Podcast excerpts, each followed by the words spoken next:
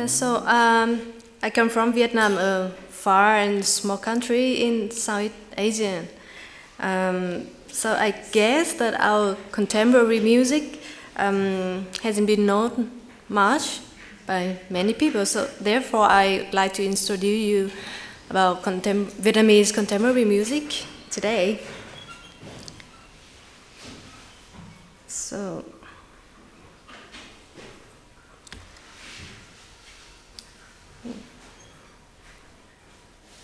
So in about 1994 and 96, um, we started to have um, some artists who started to work with contemporary music. Um, but how, however, there are very few artists um, interested in uh, this field. Uh, so we had a lot of um, difficulties uh, since then because um, after um, communists won in uh, won the war in, in Vietnam, and then they limited uh, artists a lot because they don't want to um, to encourage um, to develop individual art they just want to develop propaganda art to um, to talk and, and to tell about communist system. And however, they have some artists. Um, they have strong um, musical character, so they want to develop in their own way. So the first one is Nguyễn Xuân Sơn. His um, artistic name is Sun X, and his uh, background was in traditional um, percussion, but he's also a mixed media comp composer. And uh, he's known as the first one who worked with contemporary music in Vietnam and um, since early age, he studied uh, traditional music um, and traditional art under the guidance of the last master of the Vietnamese uh, traditional art. And he was graduate from the Hanoi Academy of Theater and uh, Cinema in 1990. And so from, from 1994 to now, he has been being a member of uh, a contemporary dance um, in uh, France, uh, the company is Ea Sola. And using traditional instrument and electronic music, he created contemporary work uh, using ancient and uh, urban music. So for him, it is a question of ancient poetry in contemporary context. Um, working with painters and dancers he had to create for um, music for video works, uh, dance works, installation, and music theater. He has been performing in many big uh, festivals and theaters around the world. So now I would like to introduce you one work by him. Um, is um, is falling falling into sleep in 2013 for traditional actor Vietnamese theater, violin, and electronics.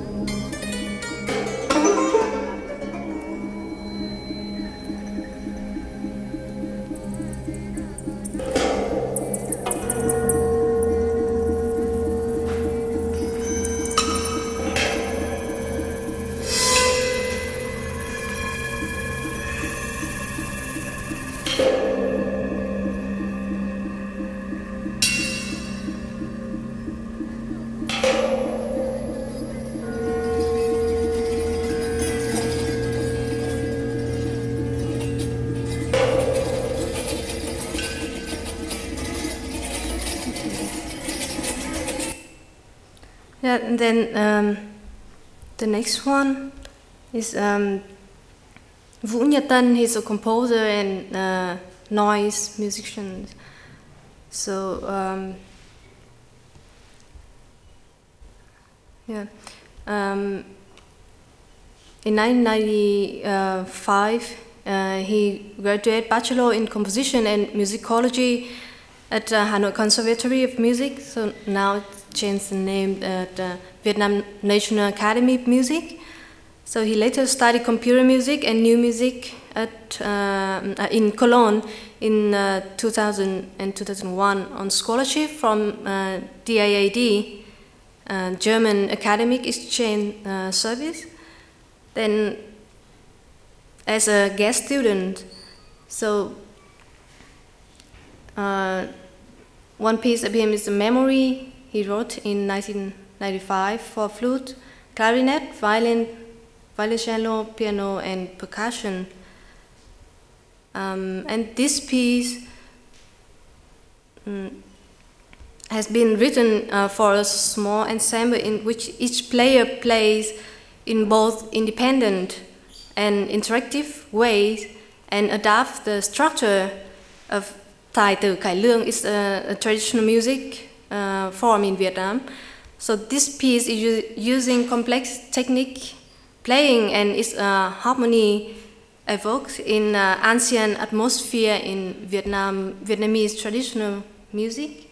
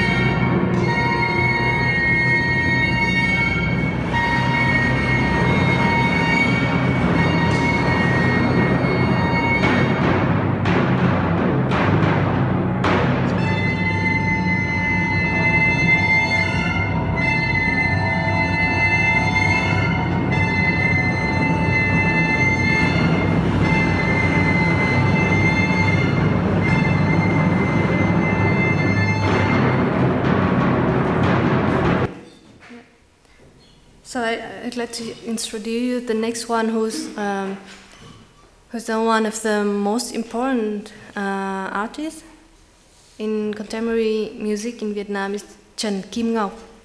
She's a mixed media composer and also improviser. And she also is the founder and uh, artistic of uh, uh, Dom Dom, the hub for experimental music and art in Hanoi. And Kim Ngọc started to study piano at the uh, Hanoi uh, Conservatory of Music at the age of seven.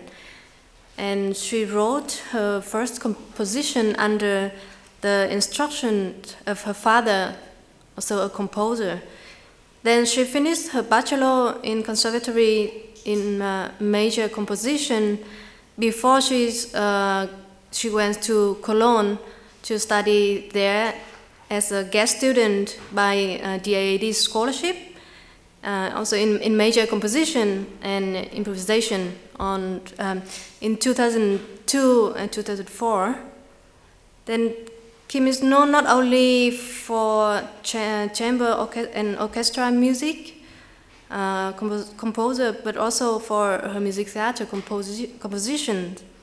So, starting as a music composer, she put her uh, major efforts in discovery and uh, fostering um, an uh, interdisciplinary language of art. Her main interest is exploring the nature of individual state in different society conditions. And Dom Dom, the center was, uh, has been uh, created in 2012 as the first independent uh, inter, interdis, uh, sorry, interdis, in, interdisciplinary center fully dedicated to the operation and uh, advancement of Vietnamese experimental music and uh, interdisciplinary collaborations with other arts form. So now I uh, play one uh, work by her. It called What Makes the Spider Spin Her Web in 2007 for female singer electronics like uh, stage, theater set, movement and video.